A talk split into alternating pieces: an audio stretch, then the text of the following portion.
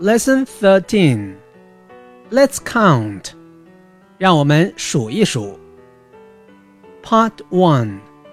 Listen and say.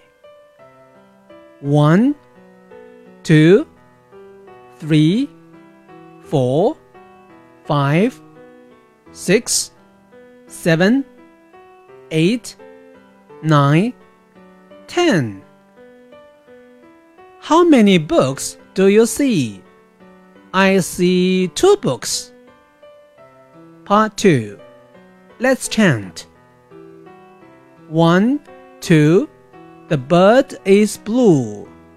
Three, four, open the door. Five, six, find the box. Seven, eight, read and write. Nine, ten, let's count again.